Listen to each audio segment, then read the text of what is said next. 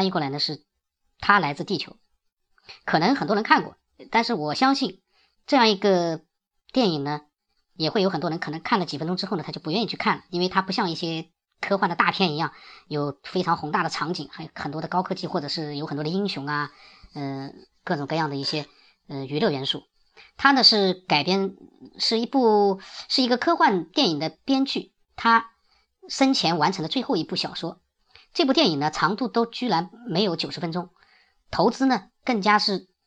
只有一万美元。这对美国电影来说，这可以说是等于说是不花钱拍出来的。因为美国电影一般的 B 级电影、B 级的电影的话，它也要几千万美元。那如果是大片的话，那都要一两亿美元，甚至于更多了。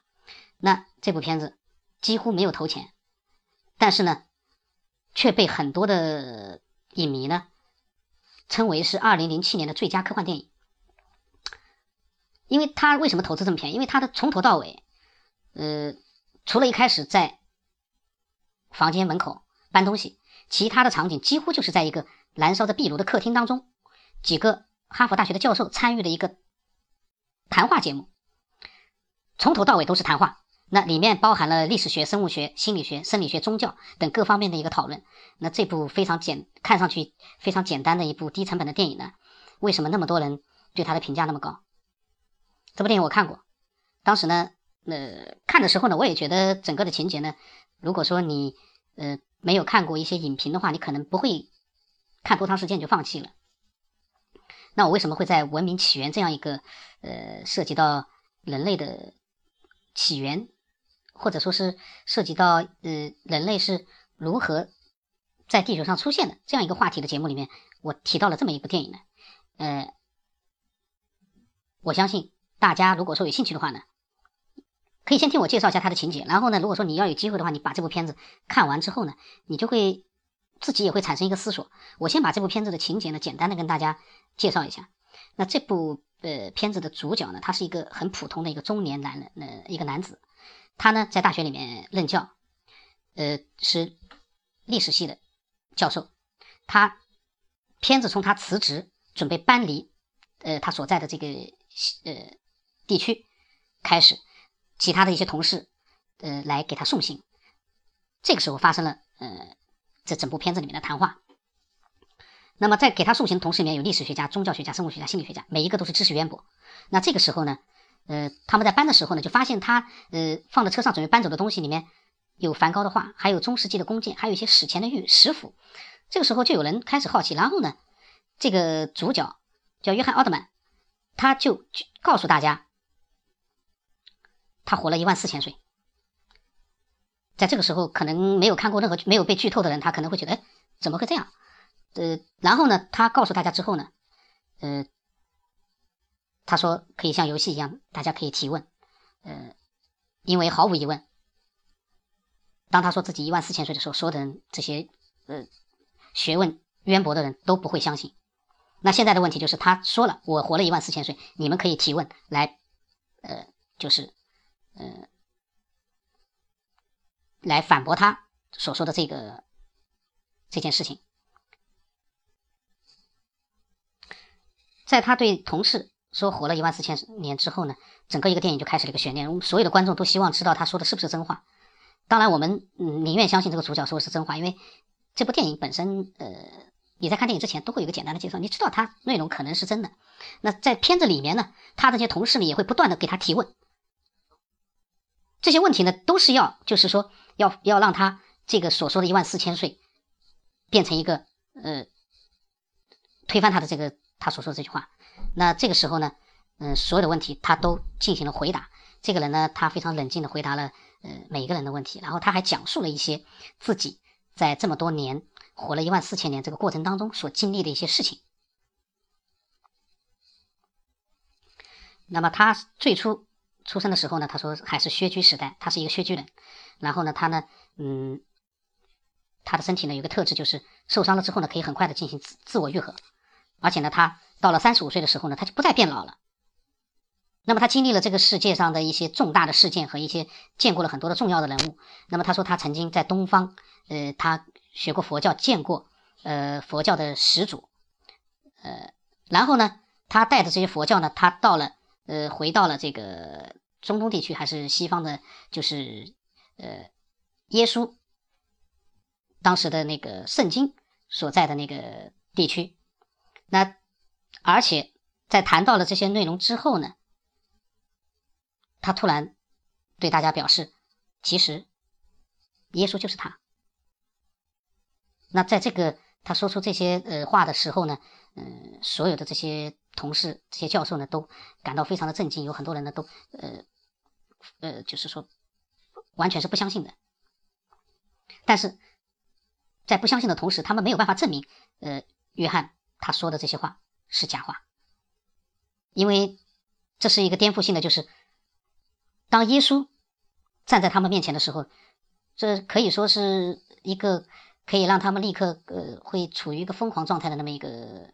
颠覆，所以呢，呃，在这样的一个对话当中，所有的人都好像自己是处于一个嗯非常模糊的一个哲学探讨的，但是呢又没有答案的，没有办法去反驳约翰的，去推翻约翰的这么一个状态。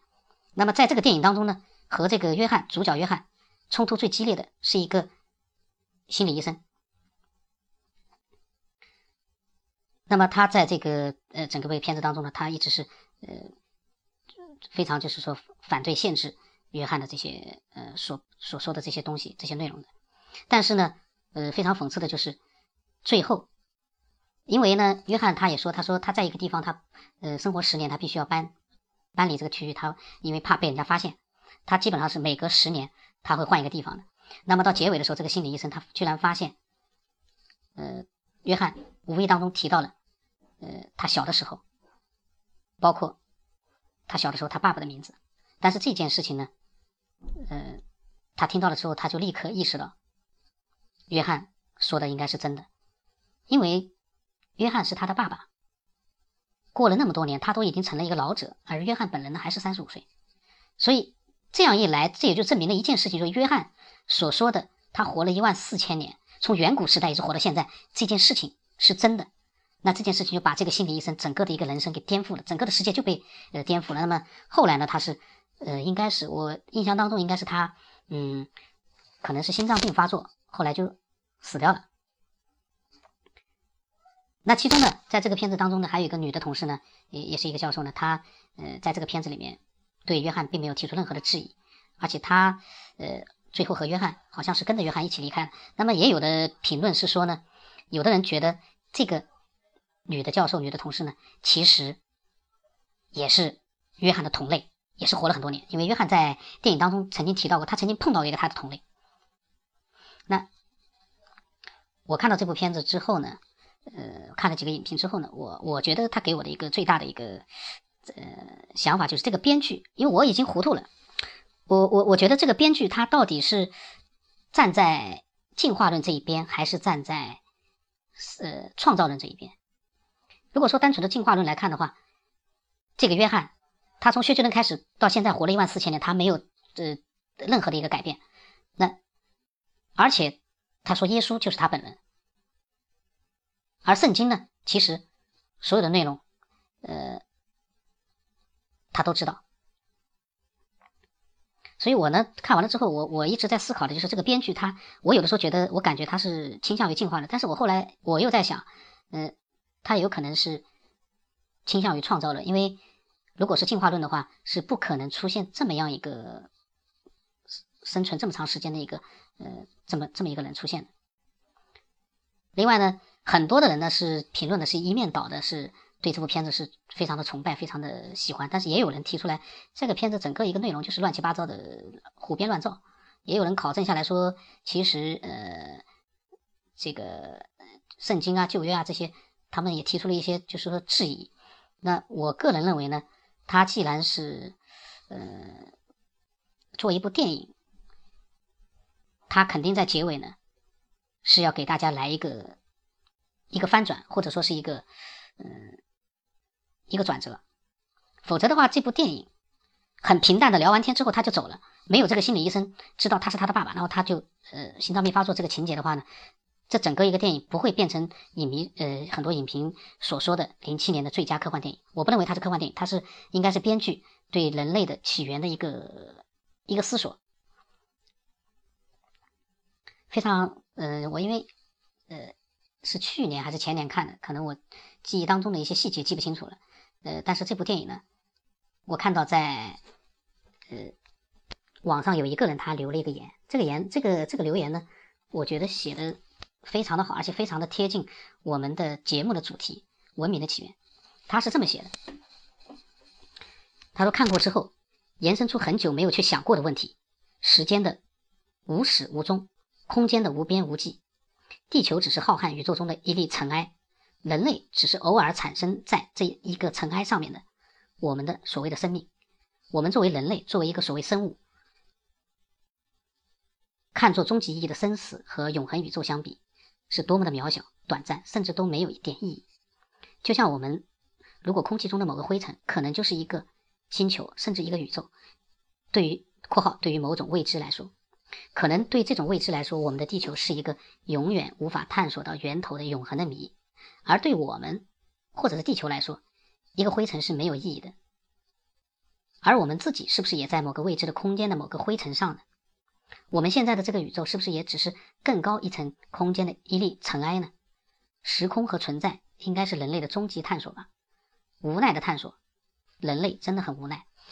这个是我在呃很多的呃评论当中我看到的一例，我觉得我看到的一段非常的呃符合我们嗯这这个节目主旨的一个一个评论。他他呢从微观宏观已经反正不断的转换，有的时候呃很多人也会想，对于呃一粒沙子。而言，大海对他来说就是意味着一个无限宽阔的一个概念。那对于我们人类来讲呢，我们现在对宇宙的认识其实就是一粒灰尘和一个大海之间的这样一个相同的一个呃一个关系。然后有的时候，呃，我在前面的节目当中，有的时候。呃，想想地球，我们所生存的地球，我们仅仅只是了解到，到目前为止就是地球上面最深的一个洞，一个小小的一个一个一个洞。俄国人，俄罗斯，呃，是俄罗斯人，呃，打下来的一个洞，才一万两千米，十二公里，而我们到达地心的距离呢是六千公里。也就是说，其实，呃，对于地球来说，人类都没有开始进行探索，就何况是远离地球的宇宙。同样，大海，地球上虽然说现在在呃海洋里面进行了很多的探索，但是在海洋的最深处，人类都没有办法去到。所以呢，很多很多的未知，包括人类呃出现、人类的起源，这都是嗯，就像他说的，是一个人类的终极探索，也是一个无奈的探索。那么今天的节目呢，非常的杂乱，但是呢，嗯，这个世界本身现在的信息就是这么的杂乱，所以。